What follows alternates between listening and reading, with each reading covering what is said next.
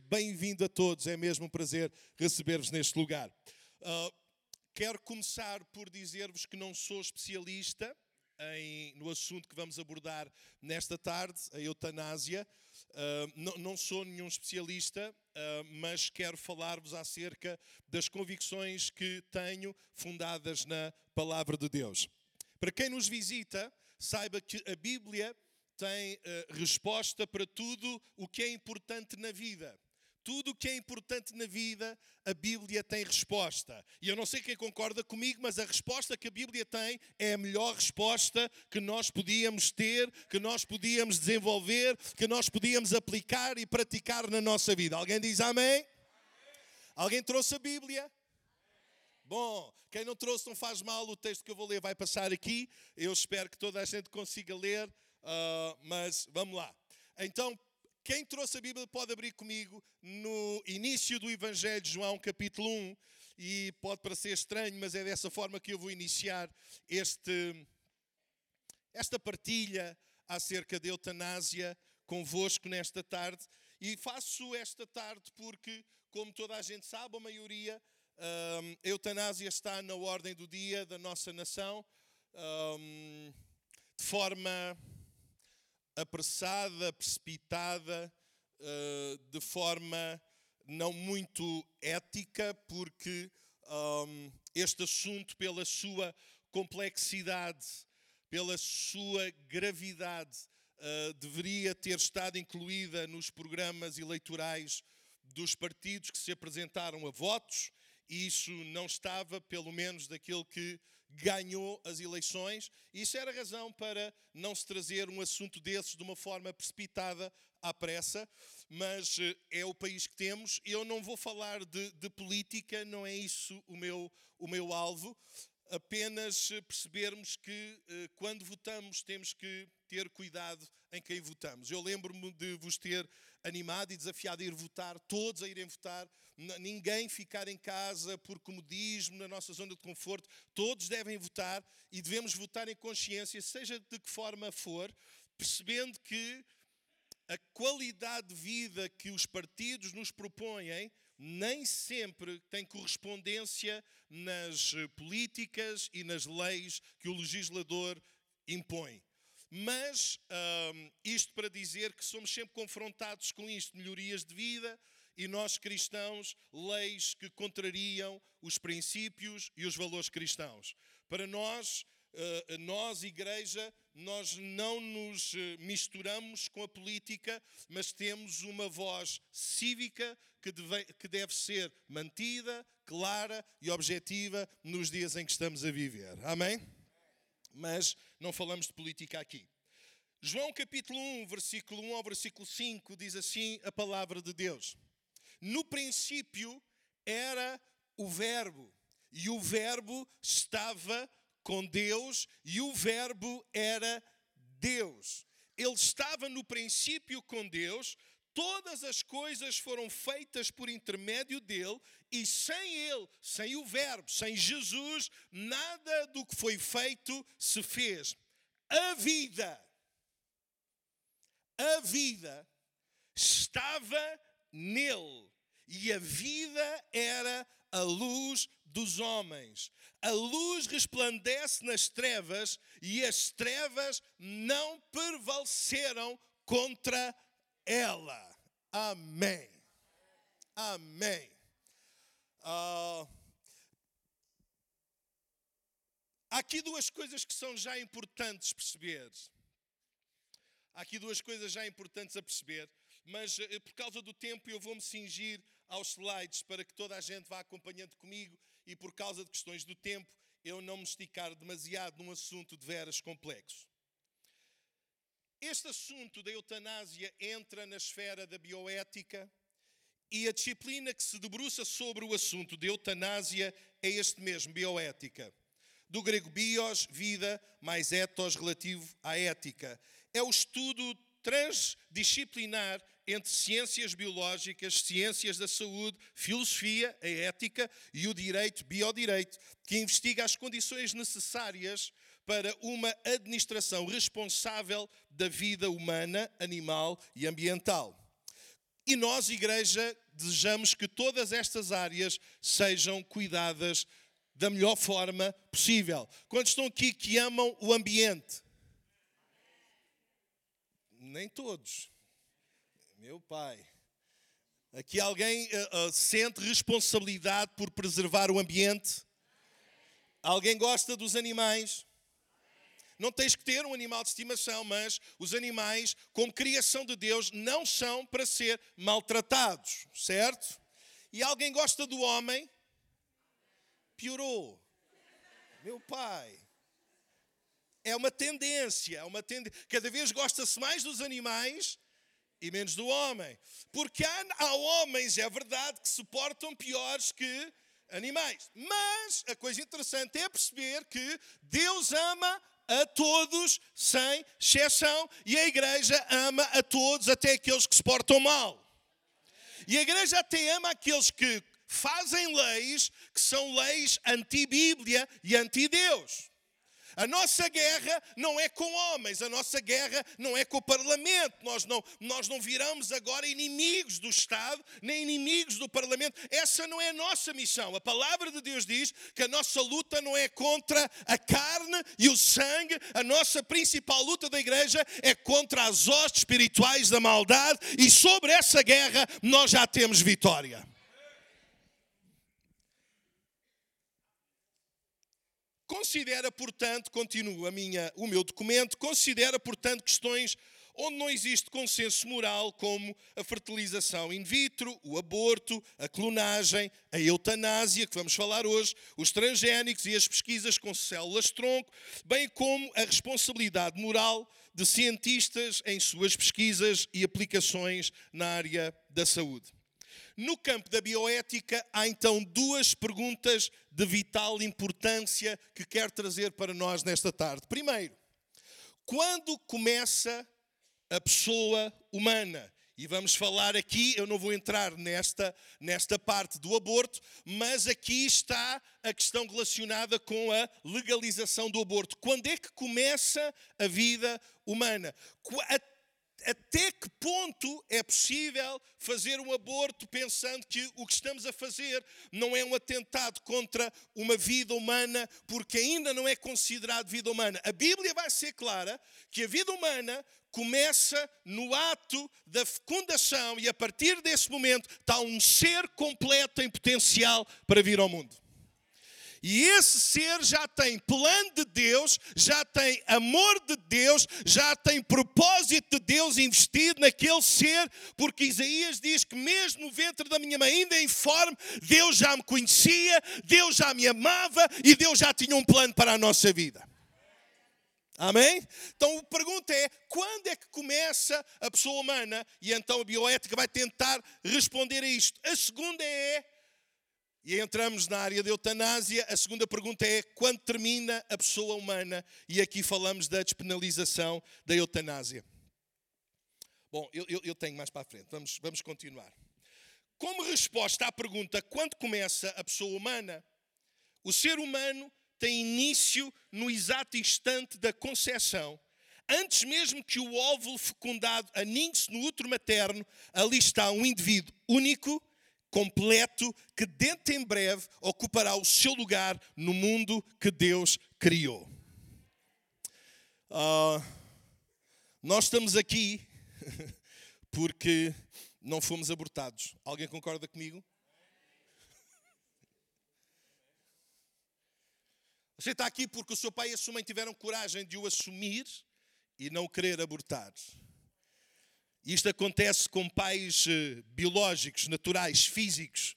Mas nesta tarde, como igreja, nós estamos aqui como filhos de Deus, porque o nosso Pai do céu teve toda a coragem de nos assumir, não nos descartar, não nos abortar e fazer de nós autênticos filhos e filhas de Deus. E eu pergunto: alguém dá glória a Jesus por isso?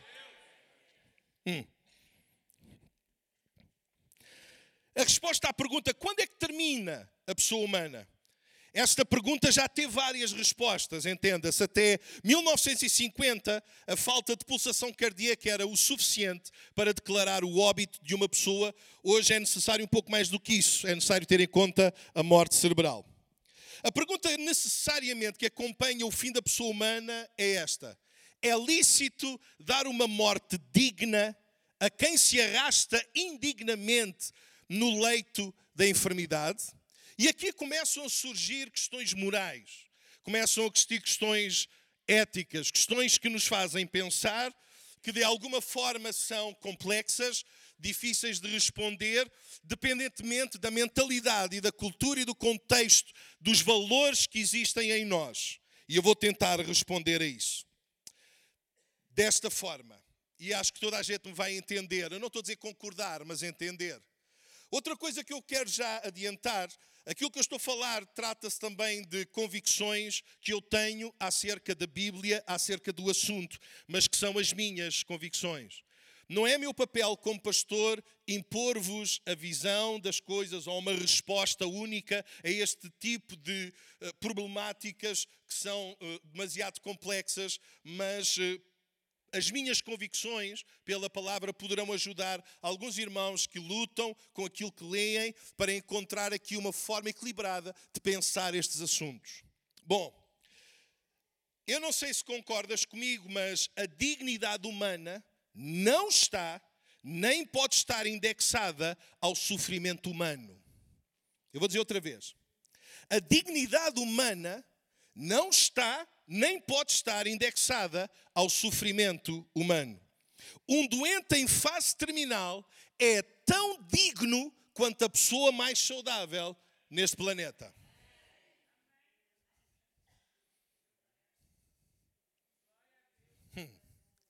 E isto começa a mexer um bocadinho com as nossas, com a forma de nós olharmos para o assunto. A pessoa que está numa fase terminal, a passar uma situação dificílima de saúde, é tão digna quanto a pessoa mais saudável à face da terra. O sofrimento não retira dignidade à pessoa humana. Não tira porque senão isto era demasiado complexo, era demasiado difícil de entender. Se eu estou a sofrer, sou mais ou menos digno. Não faz sentido. Não faz sentido. E depois, mas qual é o grau de sofrimento que retira a dignidade? Quantos aqui já, já tiveram dores de dentes? Dói ou não dói? Dói ou não dói? Só de eu estar a falar, quem estava com uma moinha já está, aí piorou. Olha, então, não é revelação, não é? Não é? Quem já teve dor de dentes e sabe que é aflitivo, enquanto tu estás com as dores de dentes, não és menos digno. Ah, não está bem, mas isso com a dor de dentes a gente entende. Sim, tu estás com. Apareceu um diagnóstico em que o médico disse que tu tinhas cancro, tu não és menos digno. Apareceu o diagnóstico de alguém que tem Alzheimer, essa pessoa não é menos digna perdeu as suas faculdades, mas não perdeu a sua dignidade. A nossa dignidade não está indexada ao que sofremos, a nossa dignidade está indexada ao valor que Deus nos dá. E o valor que Deus nos dá é igual a todos, somos todos iguais aos olhos de Deus. Amém. Bom, vamos avançando que isto vai, vai, vai, pelo menos para mim. Então vamos ver o sentido etnológico e vamos caminhando, porque eu quero chegar a um fim, se o Senhor me permitir. Então, na bioética, vamos tentar encontrar aqui o sentido etnológico para a palavra e vamos tentar discutir um pouco acerca do tema. E os irmãos pensem, por favor, a sério, os irmãos não têm que concordar comigo com tudo. Os irmãos, eu, eu quero que os irmãos tenham liberdade para pensar sobre o assunto. Formado de dois vocábulos gregos, eu, que significa bom, e thanatos, que significa morte. A palavra eutanásia pode ser assim traduzida literalmente como boa morte. Eutanatos, e eu, quando fizemos o post no Facebook, coloquei lá Eutanatos versus Evangelium. Porque Eutanatos tem a ver com a boa, entre aspas, boa morte, e Evangelium, que começa com a mesma expressão do eu do grego, mas que é evangelho. Então, por um lado, nós temos a boa morte, por outro lado, nós temos boas notícias. Eu vou dizer outra vez que é para a gente começar a ir chegando lá. Por um lado, temos a boa morte, entre aspas, e depois, por outro, a Bíblia oferece-nos o quê? boas notícias. A gente há de lá chegar. Mas a morte, a morte, a morte é o inimigo. A morte não é para ser boa. A morte é o inimigo. A Bíblia diz que a morte é o último inimigo a ser vencido. E como um todo, essa morte já foi vencida há dois mil anos atrás, quando Jesus ressuscitou dentre os mortos. Essa morte está vencida. Agora a nossa também vai ser, e quem tem Jesus consigo, diz e garante a palavra, passou da morte para a vida. Amém? Mas continuando, continuando. Em virtude da sua curiosa e sugestiva etimologia, outras alcunhas são-lhe atribuídas: morte serena, morte tranquila, morte digna. Todavia, converemos, a morte, por mais serena, tranquila e digna, jamais deixará de constituir-se no pior inimigo da humanidade. A Bíblia descreve-a como o último adversário a ser vencido, diz 1 Coríntios 15, 26. Eutanásia é então a doutrina segundo a qual é lícito antecipar a morte de pacientes terminais que estejam sofrendo de enfermidades incuráveis, aflitivas e dolorosas. O teólogo espanhol Javier Gafo Fernandes dá-lhe uma definição mais esclarecedora. Ele ensina que a eutanásia é a ação médica pela qual se acelera o processo de morte de um doente terminal ou lhe é tirada a vida. Ui, isto aqui está repetido. Associado à eutanásia, encontramos também aquilo que hoje se denomina como suicídio assistido. Neste caso, é o doente que põe termo à vida. Pode haver colaboração de um terceiro, que pode ser o médico que receita o fármaco letal, mas o ato que dita a morte é levado a cabo pelo próprio paciente. Além destes termos, ainda temos mais um que é ortotanásia suspensão ou minimização de tratamentos que prolongam a vida de um doente em estado terminal, sem que se traduzam numa melhoria do estado de saúde. Ou seja, trata-se de não fazer procedimentos invasivos para prolongar artificialmente a vida. E eu sou a favor disto. Se sou contra, como toda a gente já percebeu, contra a eutanásia, sou a favor da morte natural sem haver necessidade de prolongar desnecessariamente a vida de alguém que só artificialmente se manteria vivo. Ah, eu sei que isto é um dilema para médicos, mas a questão de não prolongar artificialmente a vida, para mim, é totalmente pacífico. Deus dá a vida, Deus tira a vida, Deus é o Senhor dos dias, E às vezes prolongamos sofrimento porque prolongamos aquilo que não era para ser prolongado. Mas esta é a minha opinião. Continuando.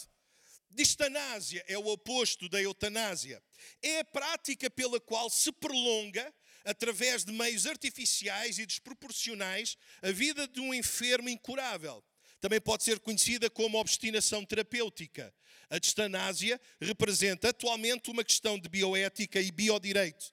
Este conceito insere-se no campo de vasta discussão do valor da vida humana e da morte. Opõe-se à eutanásia e pode associar-se a conceitos como ortatanásia e a própria morte e a dignidade humana. Quero entrar, depois deste esclarecimento mais eh, técnico daquilo que está à volta da eutanásia, apenas eh, o antecipar a eutanásia, o prolongar a distanásia e a morte natural que deve ocorrer de forma o mais tranquilo, o mais sereno.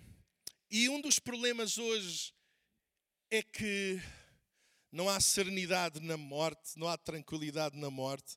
Às vezes a morte é feita e realiza-se e acontece no isolamento, uh, em sítios em que a família não está presente. Eu não, não estou a ser mórbido, entenda-se, mas eu gostaria muito, quando chegar a minha altura, e Deus sabe qual é, quando chegar a minha altura, eu gostaria de terminar os meus dias rodeado das pessoas que eu amo. Na tranquilidade, sabendo que vou para melhor. É porque aqui há, um, há, há uma grande diferença, e nós vamos vê-la, entre, entre, a forma como nós encaramos a vida não é? e encaramos a morte. E quem tem esperança em Jesus, uh, e, e, e, e tente pensar comigo, se eutanásia é uma boa morte, entre aspas, a Bíblia é clara quando diz que não é boa, mas é preciosa. Não é boa, é preciosa aos olhos do Senhor a morte dos seus santos. Quantos santos estão aqui? Quantos santos vieram ao culto hoje? Não percebi. Alguns santos hoje por aqui? É. Então nós sabemos que quando o nosso tempo chegar, nós vamos estar nas melhores condições possíveis. A nossa esperança em Cristo dá-nos a certeza absoluta que quando o nosso tempo chegar, na nossa última morada, não é um túmulo ou um crematório ou o que for, a nossa última morada está a ser preparada por Jesus no céu e quando chegar o tempo, nós iremos para lá. Amém? E agora encontramos aqui algo que eu vos quero trazer que é o primado da qualidade versus o primado da santidade. E aqui a coisa começa a complicar um pouco, porque tem a ver com eu acredito ou não acredito. O texto que nós lemos é interessante porque diz que Ele, Ele, Cristo, Ele, o Verbo, Ele, a palavra, é a luz da vida e que nele está a vida de todos os, de todos os homens. Agora acompanhe comigo, e está aqui no slide, acompanhe comigo. A eutanásia faz todo sentido, e ouça bem o que eu estou a dizer, a eutanásia faz todo sentido num mundo em que se valoriza mais a qualidade de vida do que a santidade de vida. Eu vou dizer outra vez. E eu espero que nós cristãos, e nós cristãos evangélicos, tenhamos outra postura na vida. Porque infelizmente a religião também baralhou um pouco esta questão. Uma coisa é eu valorizar o primado da qualidade, outra coisa é eu valorizar o primado da santidade. Então acompanhe comigo.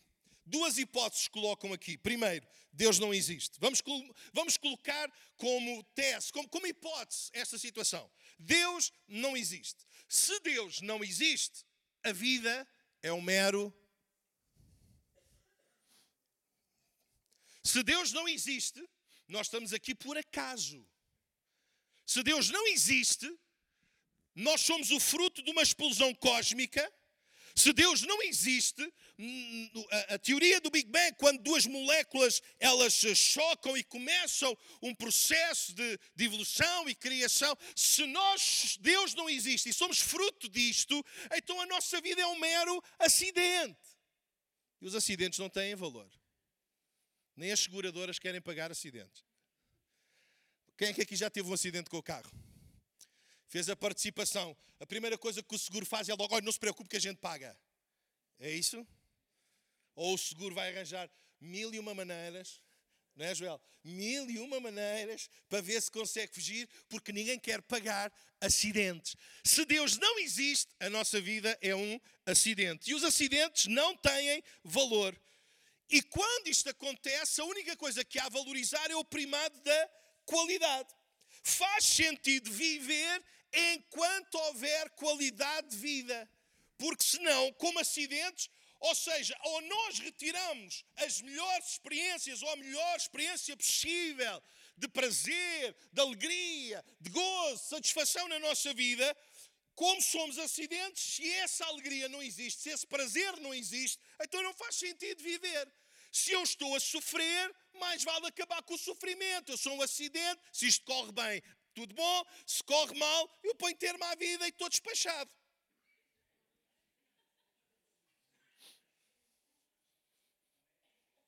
Faz sentido. Você sabe onde é que a taxa de suicídio é maior? Para infelicidade nossa, infelicidade nossa, a maior taxa de suicídio dá-se no Conselho de Moura, no Alentejo. Sabe porquê? Isto não é política, é ideologia, porque aquela gente foi tão influenciada pelo comunismo que se Deus não existe e a minha vida corre mal e eu só sofro, eu vou acabar com o sofrimento. Isto até parece piedade, mas não é piedade. É falta de coragem para enfrentar a vida. E essa é a razão porque se Deus não existe, eu concordo com eles. Se Deus não existe, para que andar aqui a sofrer? Se Deus não existe, para que andar aqui uma vida inteira cheia de problemas, cheia de dificuldades? Para quê? Se Deus não existe, a gente acaba e acaba com o sofrimento, está tudo, vamos embora e acabou a conversa. Isso é se Deus não existe. Agora a pergunta é: e se Deus existe? E se Deus existe? Está o caldo entornado, não é? Se Deus existe, a coisa complica. Então acompanhe comigo. Deus existe. Então a vida é uma dádiva, é um dom. Porquê? Porque só há vida porque a luz. Ele é a vida de todos os homens. Então, se Deus existe, então a nossa vida é um dom, é uma dádiva, é uma oferta, é algo que não é apenas nosso, mas que é dado por Deus. E se Deus é o dador da vida, então a vida é sagrada, é santa. Então valoriza-se o primado da santidade. E agora faz sentido viver mesmo quando não há qualidade de vida. E aquilo que, como cristãos, devemos trazer e apresentar à sociedade que nos rodeia e onde estamos inseridos e àqueles que nos cercam, é trazer esperança. Porque a morte não traz esperança. E se você pensar comigo, se Deus existe, o céu existe. E se o céu existe, o inferno existe. E a morte que é, que é usada para acabar com o sofrimento, eles não percebem que a morte não termina com o sofrimento. A morte põe termo a um sofrimento humano, terreno, passageiro, mas vai dar início a um sofrimento eterno. E é por isso que a nossa guerra, a nossa aflição, não é com os políticos, não é, não é com as leis, a nossa aflição é com a gente que vai a caminho do inferno e precisa de saber que em Cristo há esperança, há vida, mesmo no meio do sofrimento. E é por isso que a igreja não pode estar amorfa, a igreja não pode estar calada, a igreja tem que estar ativa para trazer esperança àqueles que já perderam ou nunca tiveram, porque nós estamos cheios de esperança. Cristo é a esperança da glória. Então a vida é sagrada. Então, mesmo quando eu não tenho qualidade de vida, a vida continua a ser sagrada. E é por isso que, mesmo naqueles momentos em que tu não tens qualidade de vida, fica firme, permanece firme. Pode não haver, pode não haver qualidade temporária, mas há santidade eterna. Porque a nossa vida não é um acidente, a nossa vida é uma dádiva. É o Criador dos céus e da terra que nos deu a vida que nós temos. Alguém dá glória a Jesus. Uma história muito bonita que eu trago para vocês porque uh, uh, acho lindíssimo esta história. Verídica, entenda-se, é, é, é algo que acontecia no Japão medieval, era uma prática comum. E diz assim: no Japão medieval, os filhos tinham um modo bastante singular de livrar-se dos pais. A gente a pensar que era só cá em Portugal, mas não. Já no Japão acontecia. Uh, e filhos, não se esqueçam, filhos hoje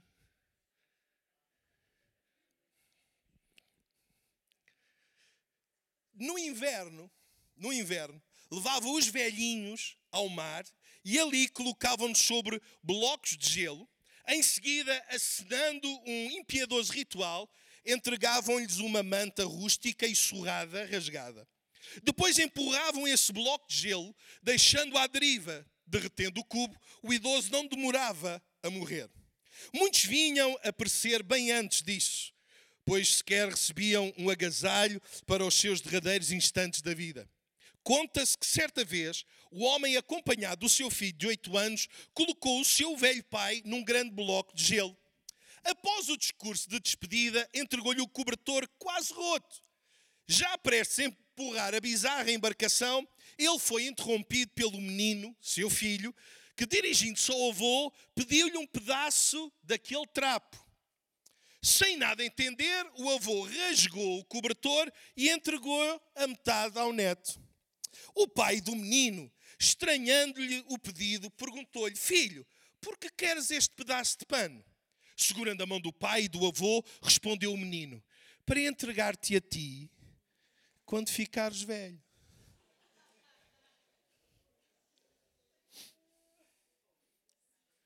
Faz todo o sentido.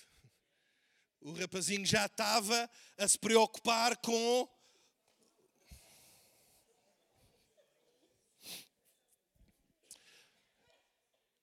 é bom rir um bocadinho neste, neste, neste tema tão, tão, tão tenebroso.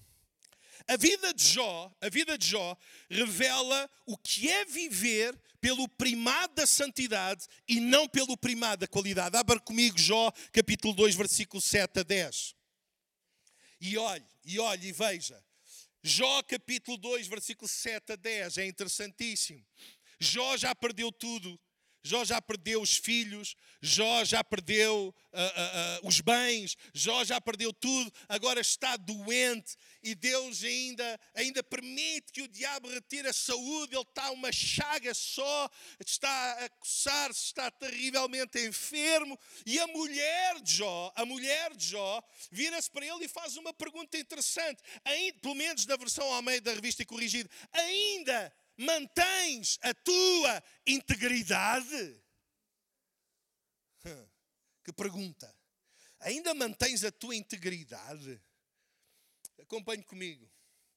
Os sofrimentos, as doenças, as lutas, os problemas que vêm à nossa vida não têm o poder de diminuir a nossa integridade, a nossa natureza. Retiram qualidade, mas não retiram a santidade da nossa vida. Alguém, alguém está a perceber aquilo que eu estou a dizer? Hum. A grande pergunta da mulher é: ainda conservas a tua integridade? Deixa fazer. Quantos estão aqui que, por causa da esperança que têm em Jesus Cristo, no pior dos momentos da vida, ou, ou enfermidade, ou seja aquilo que for, quando todas essas coisas vêm, nós ainda mantemos a nossa integridade, a nossa firmeza, porque nós sabemos em quem temos crido e estamos certos que Ele é poderoso para guardar este depósito até aquele dia. O sofrimento não retira a nossa integridade. O sofrimento não retira a nossa dignidade. A dupla proposta da mulher a Jó perante o sofrimento é este, que os irmãos estão a ver. Primeiro, apostasia. Segundo, eutanásia. É interessante, não é? Isto não é uma coisa nova agora, é, é, é algo que deve, que deve fazer-nos pensar. E a mulher vai dizer: Olha, Jó, com tudo aquilo que Deus permitiu que acontecesse na tua vida, para de confiar em Deus. Para de ter fé em Deus.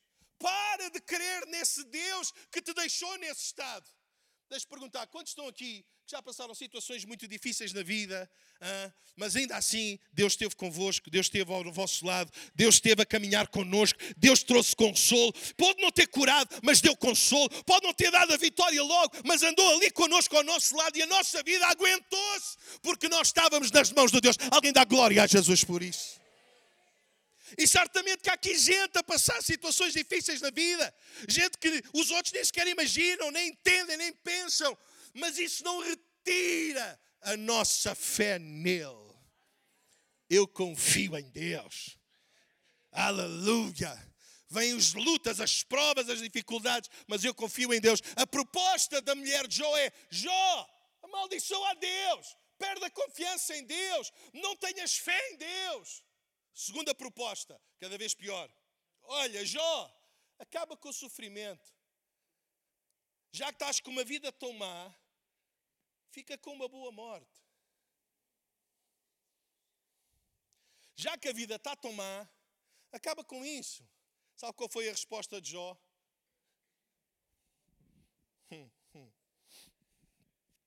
A resposta de Jó foi: Olha, como louca, falas tu, Deus deu, Deus levou, e não é coitadinha, Deus deu, Deus levou, bendito seja o nome do Senhor. Quantos estão aqui que podem dizer Deus já deu? Aqui alguém, aqui alguém, alguém pode, Deus tem dado tanto, Deus tem dado. Aqui alguém, aqui alguém que pode dizer isso. Mas também quantos estão aqui que podem dizer Deus deu, mas também Deus já levou. Aqui alguém? Não? Deus deu, mas também Deus já levou. Há coisas na nossa vida que Deus deu, mas há coisas na nossa vida que Deus também já levou.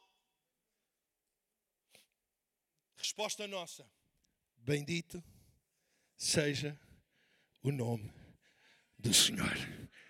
O Senhor dá, o Senhor tira, mas Ele permanece o mesmo ontem, hoje eternamente. Alguém dá glória a Jesus.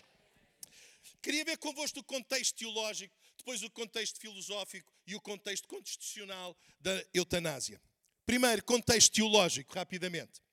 A teologia cristã jamais deixou de enaltecer a santidade da vida. Sabemos que esta, quer em sua fase inicial, quer em seu estágio terminal, é sagrada aos olhos do seu autor e conservador. Tendo a Bíblia como a nossa única regra infalível de fé e prática, rejeitamos qualquer iniciativa que vise extinguir ou abreviar a existência humana. Como veremos a seguir, os teólogos cristãos jamais pouparam esforços na defesa da santidade da vida. Lactâncio, um nome tão bonito para pôr no seu filho. Conselheiro do imperador Constantino foi Lúcio Célio Firmiano Lactâncio, um dos teólogos importantes da igreja cristã. Ao falar de eutanásia, Lactâncio não deixou dúvida alguma quanto à sua opção pela santidade da vida. Afirmou que os doentes terminais são inúteis para os homens, porém úteis para Deus, que lhes preserva a vida, que lhes dá o espírito e proporciona-lhes a luz, a tal luz que é a vida de todos os homens. Não é porque deixou de dar jeito, não é porque deixou de, de, de, de fazer sentido que perdeu a dignidade. A vida humana não perde a dignidade. Há atos indignos, mas a vida humana terá sempre dignidade por causa do autor e da dor da vida. Agostinho, um grande filósofo e teólogo do século IV, defensor intransigente da vida. Agostinho posicionou-se contra o aborto e jamais escondeu a sua oposição à eutanásia. Ele entendia que a vida é sagrada, da concepção à morte natural. Numa sociedade utilitarista e ímpia como a romana, na qual a vida dos mais fracos nenhum valor representava, afirmou o grande doutor da igreja: jamais será lícito matar o próximo, ainda que este o queira ou peça, nem é lícito matar o doente que já não tem condições de sobreviver. Isto foi uma pedrada no charco porque aquela cultura romana, os bebés deficientes eram lançados colina abaixo para serem mortos. Os velhos doentes eram mortos. É uma cultura de morte. E esse é que é o meu grande problema com a política do nosso país.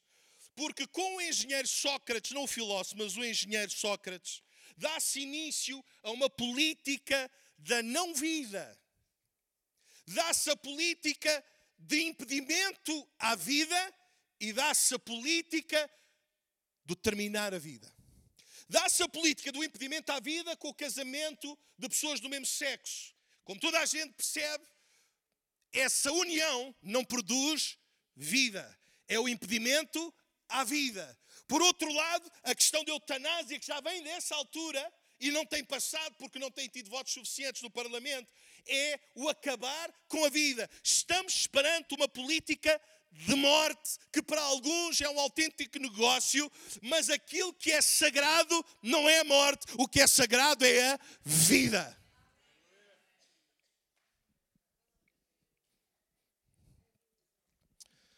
Joseph Ratzinger, outro teólogo brilhante e conservador, O cardeal Ratzinger, após assumir o papado como Bento XVI, deixou muito bem clara a sua posição quanto à santidade da vida.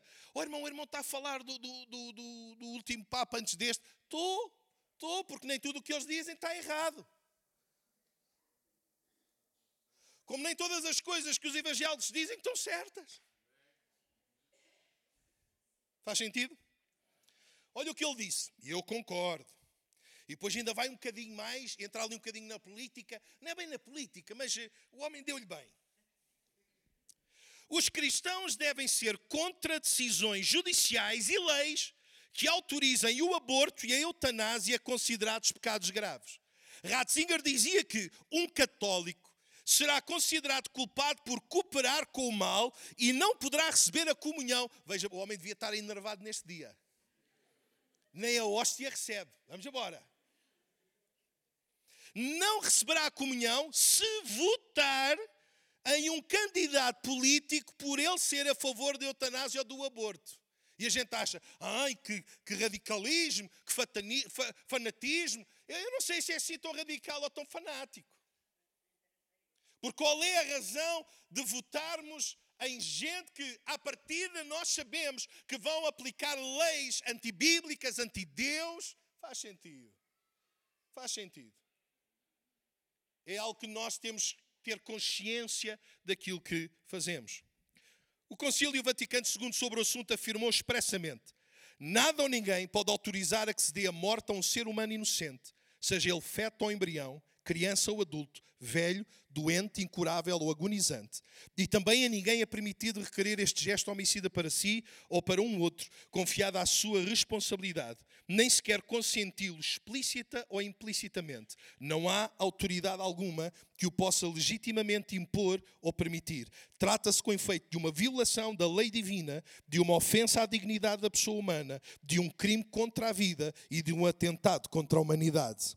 Pode acontecer que dores prolongadas, insuportáveis, uh, uh, razões de ordem afetiva ou vários outros motivos levem alguém a julgar que pode legitimamente pedir a morte para si ou dá-la a outros. Embora, em tais casos, a responsabilidade possa ficar atenuada ou até não existir, o erro de juízo, da consciência, mesmo de boa fé, não modifica a natureza deste gesto homicida, que em si permanece sempre inaceitável. As súplicas dos doentes muito graves, que por vezes pedem a morte, não devem ser compreendidas como expressão de uma verdadeira vontade de eutanásia. Nestes casos, são quase sempre pedidos angustiados de ajuda e de afeto. Para além dos cuidados médicos, aquilo que o doente tem necessidade é de amor, calor humano, sobrenatural, que podem e devem dar-lhe todos os que o rodeiam, pais e filhos, médicos e enfermeiros eu não diria melhor. Contexto filosófico. Boa parte dos filósofos reala a qualidade da vida em detrimento da santidade da vida. Eles acham que só vale a pena viver se desta existência pudermos extrair todos os prazeres e benefícios. Entretanto, há alguns pensadores que, nadando contra a corrente, defendem a vida humana desde a concepção à sua morte natural. Sócrates, começamos com um conhecidíssimo uh, uh, que escreve acerca de Platão. Respondendo a Glauco, dos seus interlocutores, no seu livro A República, o filósofo grego mostra como se deve construir uma sociedade perfeita, sem doentes e sem malfeitores. Começa bem. Começa bem. Quem, quem é que não gostava de viver numa cidade sem doentes e sem malfeitores? Amém? Eu não. Isto é uma coisa boa. Isto é o livro A República de Platão. É, é, é interessante, não é? Uma cidade sem doentes e sem malfeitores. E a gente diz Amém. Agora, como é que a gente acaba com eles?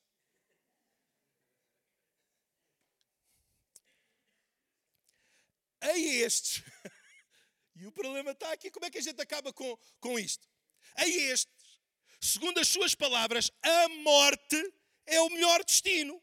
Por consequência, estabelecerás em nossa cidade médicos e juízes, tais como os descrevemos, para tratarem os cidadãos que são bem constituídos de corpo e alma. Quanto aos outros, deixaremos morrer os que têm o corpo enfermiço, os que têm a alma perversa por natureza incorrigível, serão condenados à morte. Meu pai. No mundo de Sócrates, só os fortes, saudáveis e úteis têm lugar. Os débeis, os enfermos, crónicos e os inativos haverão de receber o mesmo tratamento destinado aos criminosos. Para Sócrates, nas palavras de Platão, a medicina não se destina aos enfermos, mas aos que gozam de perfeita saúde. Outra coisa totalmente diferente declarou Jesus Cristo. Os sãos não precisam de médico, e sim os doentes. E eu não sei se tu louvas a Deus, mas eu louvo a Deus que Jesus veio para tratar os doentes, não para descartar os doentes. Jesus veio não para condenar os criminosos, Jesus veio para salvar e buscar todo aquele que se havia perdido. Alguém dá glória a Jesus. E comovido pela morte de um amigo, Mestre Divino Jesus afirmou: Eu sou a ressurreição e a vida, quem crê em mim, ainda que morra, viverá. Seneca, advogado e escritor romano, expressando o seu estoicismo diante da própria morte, escreveu: Assim como eu escolho o navio no qual viajarei, ou a casa na qual habitarei, assim escolherei a morte pela qual deixarei a vida, porque sofrerei, sofrerei as dores da doença e as crueldades da tirania, quando posso emancipar-me de todos os tormentos da vida e lançar fora as cadeias. Perguntei ele. Eu não sei onde ele está. Mas de certeza que as cadeias que ele tinha estão piores agora. Porque as cadeias das aflições que nós passamos aqui, diz Paulo, os sofrimentos que nós passamos aqui, não se comparam com a glória que há de ser revelada. Continuando, por causa do tempo. Francis Bacon foi o filósofo que pela primeira vez usou o termo e o aplicou em termos filosóficos a partir de então. O médico, segundo ele, segundo Francis Bacon, deve acalmar os sofrimentos e as dores, não somente quando este traz a cura, mas também quando serve de meio para uma morte doce e tranquila. Parece tão, tão bonito, não é? Uma morte doce e tranquila. Só tem uma morte doce e tranquila quem tem os seus pecados totalmente perdoados. E tem uma esperança gloriosa em Jesus que venceu a morte, o inferno e o pecado, então podemos adormecer tranquilamente, porque sabemos que no momento em que fecharmos os nossos olhos aqui, o abriremos na glória com Jesus por toda a eternidade. Thomas More, outro grande filósofo, no seu livro A Utopia, diz que a eutanásia seria um gesto sábio, uma vez que para ele, o doente em fase terminal, a morte põe fim à agonia. Ah, o problema é a agonia que vem depois. Como cristãos, sabemos que para aqueles que morrem sem Cristo, a morte não põe fim à agonia, pelo contrário, é o início de uma maior e eterna agonia. Mas agora chegamos a Immanuel Kant. Immanuel Kant nada completamente contra a corrente. Em sua fundamentação da metafísica dos costumes, o seu livro, ele aconselha: há, portanto, apenas um imperativo categórico. É este: age somente se tu puderes desejar que a tua ação seja convertida em lei universal. Essa regra áurea, entretanto, não veio de Kant, foi proferida pelo nosso Senhor Jesus Cristo.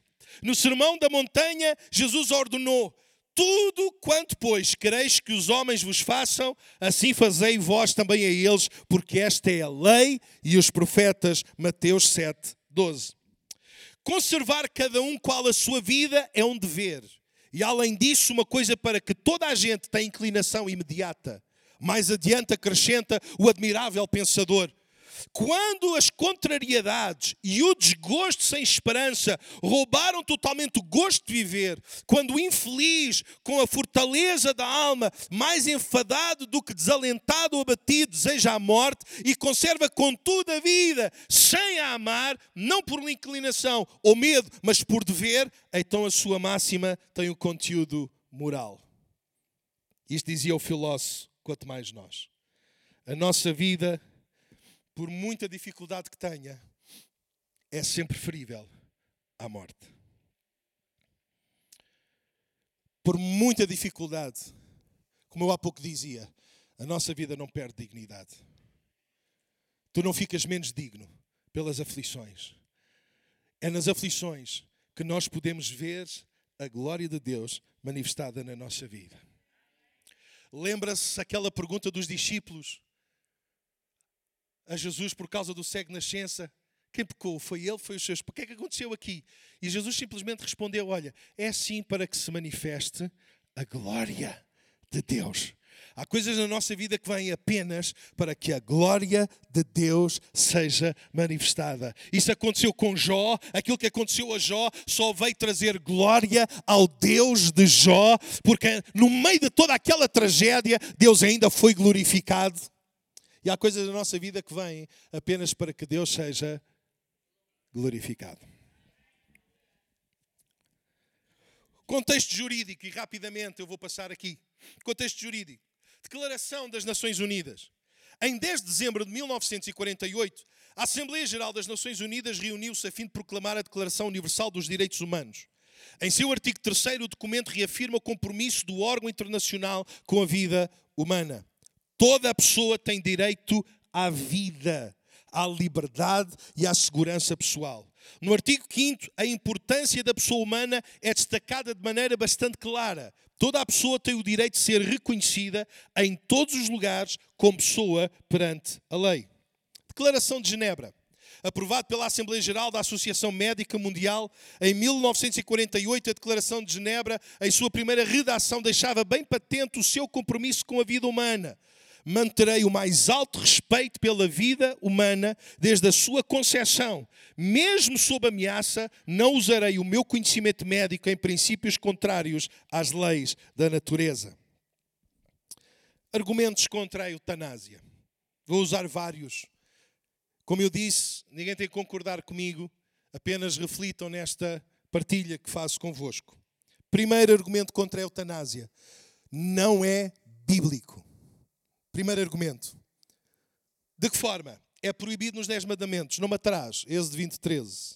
Segundo, viola a soberania de Deus.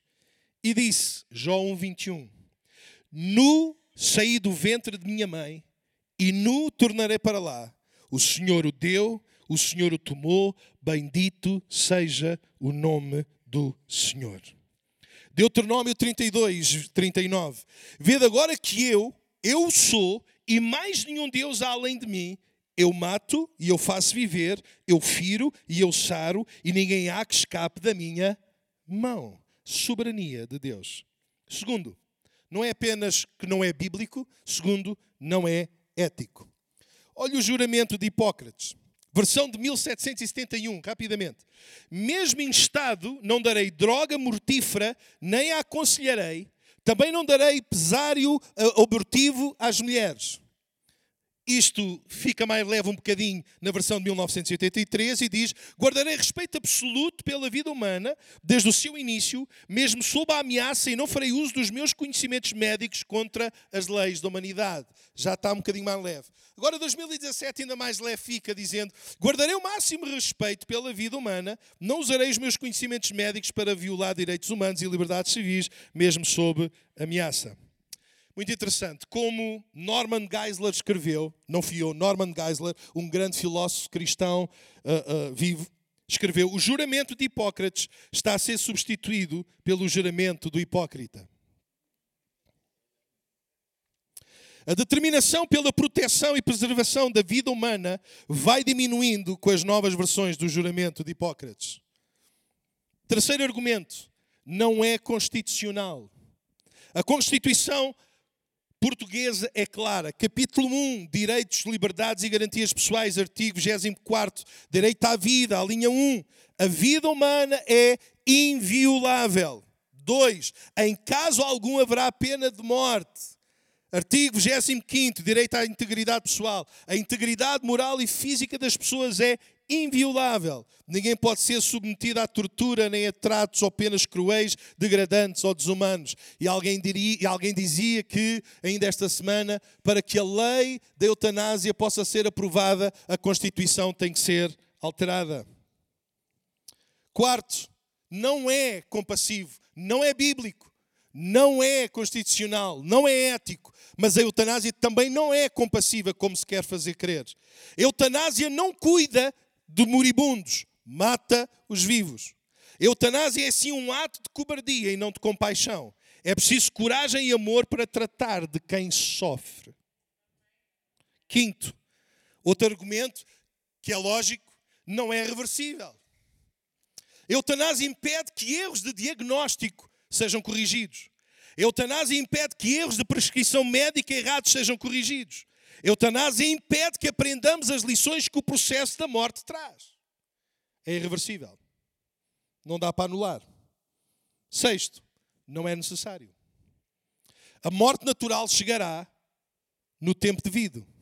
E é interessante, eu nunca tinha visto este versículo, sou, sou sincero, nunca tinha visto. É, é um versículo de Provérbios 31,6, é um versículo que eu nunca tinha visto nesta perspectiva, mas que ao preparar-me para, para esta partilha uh, uh, achei tão interessante e coloco aqui.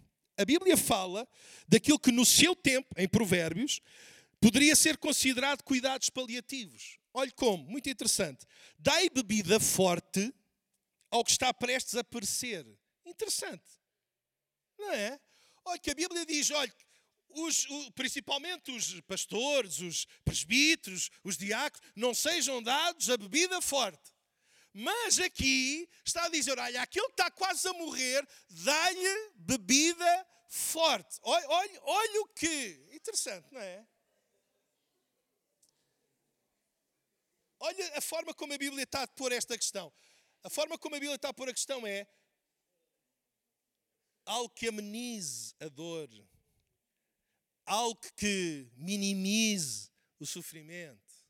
Dá, dá para perceber a forma como, como, como, como lá está. É, é, impressionante. E aquilo que o Estado mais devia preocupar era ter uma rede de cuidados continuados e paliativos que pudesse tomar conta e minimizar a dor daqueles que sofrem. A vida humana deve ser respeitada desde a sua concepção à sua morte natural. A morte está nas mãos de Deus e não nas nossas. É dever de todo cristão preservar a vida, quer seja no ventre, quer seja fora dele. Quatro aspectos bíblicos acerca da morte. Estou a ir para as conclusões. Primeiro, a morte é inevitável. Há tempo de nascer e há tempo de morrer. Eclesiastes 3:2. Segundo, a morte é um inimigo. A morte é um inimigo. Ora, o último inimigo que há de ser aniquilado é a morte. Terceiro, é um processo. E olha o que diz Hebreus 11, 21 e 22. Pela fé, Jacó, próximo da morte, abençoou, próximo da morte, a morrer, abençoou cada um dos seus filhos, de José, e adorou encostado à ponta do seu bordão. Pela fé, José, próximo da morte, fez menção da saída dos filhos de Israel e deu ordem acerca dos seus ossos. O nosso processo de morte é um processo no qual Deus está conosco. E ainda é verdade. E ainda continua a ser verdade. E continua a ser a palavra infalível de Deus. Ainda que eu andasse pelo vale da sombra e da morte, não temeria mal algum, porque tu estás comigo. Quarto, o sofrimento faz parte da nossa vida terrena. Abra comigo Romanos 8, versículo 18. Romanos 8, 18 vai dizer que os sofrimentos que nós, passageiros, terrenos, que nós passamos aqui, não se comparam com a glória que há de ser revelada. E pode ler também 2 Coríntios 4, 17, 18, 1 Pedro 5, 9 a 10. Estou quase a concluir. Eutanásia é, na sua etimologia, erradamente, como vimos, na minha opinião, boa morte. Evangelho, na sua etimologia, significa boas notícias. Para que haja boa morte, é necessário um carrasco. Para que hajam boas notícias, são necessários mensageiros.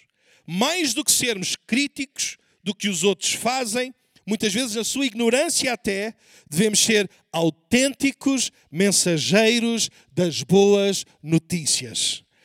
Como igreja, mais do que criticarmos leis, políticos, parlamento, figuras do Estado, mais do que criticarmos aqueles que cometem erros, a função da igreja, o propósito da igreja é nos levantarmos para levarmos a esperança àqueles que não têm esperança. A vida é santa, é sacra, é uma dádiva de Deus e nós temos o dever de levarmos esta esperança que há em nós. Nós não somos carrascos. Nós não somos executores de penas. Para que haja morte é preciso um carrasco, neste tipo de morte. Mas a igreja não é carrasca. A igreja é mensageiro do amor, da graça, do perdão, da compaixão, da misericórdia que só há na pessoa de Jesus Cristo.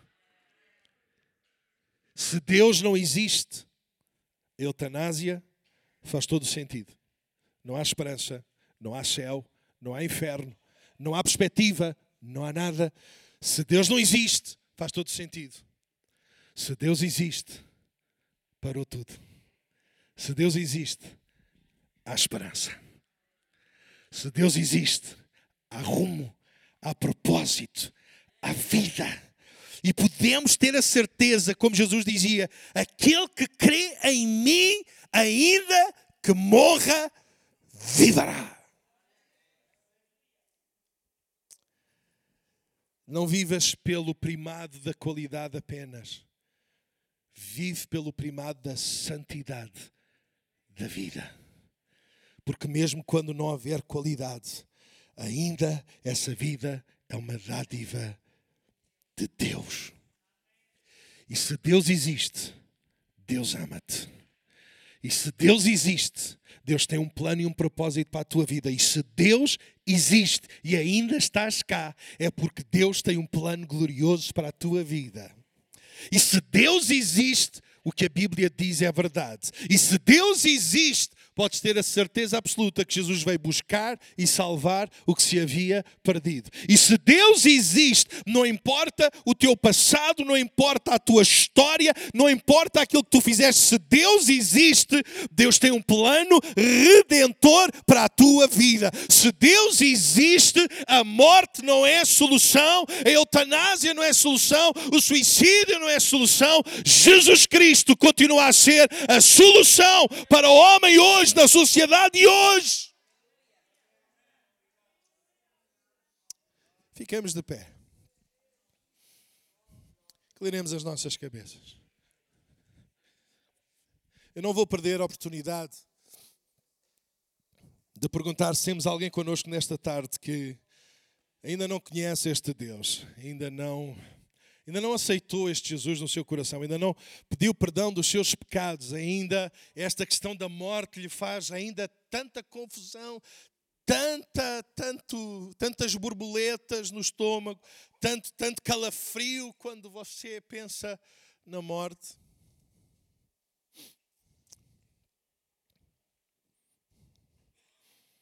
Se Deus não existe, há muita razão. Se Deus existe, então coisa. Se Deus existe, existe a graça, o perdão, a misericórdia e a compaixão. Inclinemos as nossas cabeças. Enquanto a igreja está orando, intercedendo, estava de perguntar quantas pessoas estão connosco que ainda não entregaram o seu coração a Jesus, mas que nesta tarde querem dizer: Eu quero Jesus na minha vida. Eu quero Jesus, eu quero fazer as pazes com Deus. Eu, eu, quero pedir perdão dos meus pecados. Eu quero, eu quero começar uma nova vida com Ele. Eu, eu, eu, eu, quero conhecer este Jesus. Eu quero estar bem com Deus. Eu, eu acredito nele e eu acredito que Ele tem uma nova vida para mim. Eu vim aqui hoje, ouvi falar da morte, mas afinal o que eu ouvi foi falar mais de vida. E eu agora compreendo que Deus tem uma nova vida para mim. E eu pergunto Quantos estão aqui connosco querem dizer, eu, eu quero essa vida de Deus em mim, eu quero aceitar esse perdão de Deus, eu, eu quero conhecer Jesus, eu quero fazer as pazes com Deus. No lugar onde está, faça um sinal levantando o seu braço, para nós podermos ver e pedirmos a Deus por si. Estou vendo o teu braço aí. Quantos mais? Quantos mais querem dizer, eu, eu quero esse Jesus? Os vossos eu já, já vi, eu sei que vocês já aceitaram Jesus, mas estou vendo o teu braço aí, Deus te abençoe. Além deste homem, mais alguém quer dizer, eu, eu quero aceitar Jesus. No lugar onde está, enquanto a igreja está orando, estou vendo aqui outro braço aqui atrás. Deus te abençoe. Deus também, há vida para ti, há vida, há vida, há vida para ti. Há vida para ti, no nome de Jesus. Temos mais alguém nesta tarde que quer dizer: Eu também quero esse Deus, eu quero fazer as pazes com Deus, eu, eu, eu quero caminhar com Deus, eu quero experimentar essa nova vida com Deus. Eu não quero insistir, mas quero dar oportunidade a todos os que estão aqui nesta tarde que querem dizer isto. Temos mais alguém connosco, enquanto o Ministério de Louvor sobe rapidamente. Temos mais alguém connosco no lugar onde está. Façam um sinal. Já vi aquela senhora e aquele senhor ali. Eu gostava de vos eh, cumprimentar, pode ser quem os trouxe, por favor, de vir com eles aqui à frente. Pode ser, acompanhe, acompanhe, isso mesmo. Sem receio, eu também vou descer para vos cumprimentar. Deus te abençoe. Como é que te chamas? Mário Rui. Vem ficar aqui. Chega aqui. Deus te abençoe. Chega aqui. Gostava que se entretanto tivermos mais alguém, esteja à vontade. Sem receio, sem vergonha. Mas eu gostava que vocês fizessem esta oração comigo. Pode ser em voz alta? Repitam comigo. Senhor Jesus, muito obrigado, porque tu és a luz da vida. E eu quero experimentar a tua vida em mim. Peço perdão de todos os meus pecados limpa a minha vida, torna-me uma nova criatura. Que os meus vícios sejam quebrados no nome de Jesus. Escreve o meu nome no livro da vida e guarda-me fiel todos os dias, no nome de Jesus. Vamos dar uma salva de palmas a estas pessoas. Deus te ama. A vida para ti.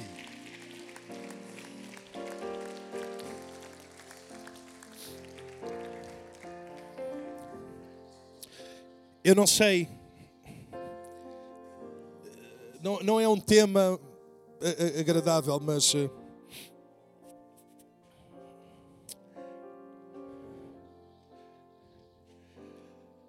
eu temo que às vezes, como igreja, assumamos uma postura uh, crítica, uma, uma postura de combate mais combativa, quando as nossas convicções são postas em causa. Eu, eu não sou assim, eu não, não uso o Facebook para essas coisas. Vejo muita gente no Facebook, quando são as suas convicções, querem pô-las a toda a gente.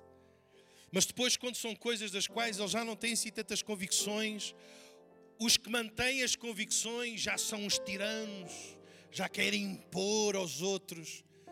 Eu não impus nada a ninguém nesta tarde, apenas falei das minhas convicções, assumidamente contra a eutanásia, assumidamente contra o aborto, assumidamente contra o casamento de pessoas do mesmo sexo, assumidamente contra o suicídio assistido, assumidamente contra tudo aquilo que vai contra Deus, contra a santidade da vida, eu sou contra, mas sou a favor de todos os homens e de todas as mulheres.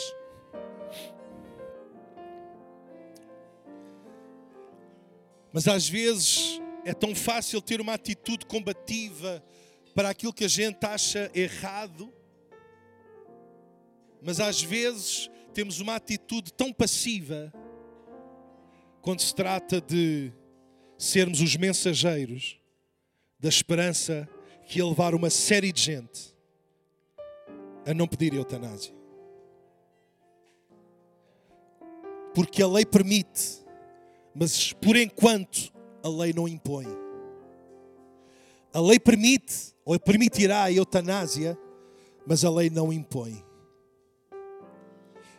E a tarefa da igreja, mais do que ser combativa contra aquilo que não concorda, tem que ter uma postura muito mais ativa, muito mais ativa, para anunciar uma mensagem de esperança, para que essa gente que um dia poderá vir a pedir eutanásia, porque te conheceu a ti e conheceu o amor de Deus que está em ti e conheceu a esperança que tu tens em Jesus Cristo, jamais venha a pedir eutanásia. Mas é tão mais fácil ser combativo do que ser proativo. O meu desafio nesta tarde é mais do que combater os erros que o devemos fazer naturalmente.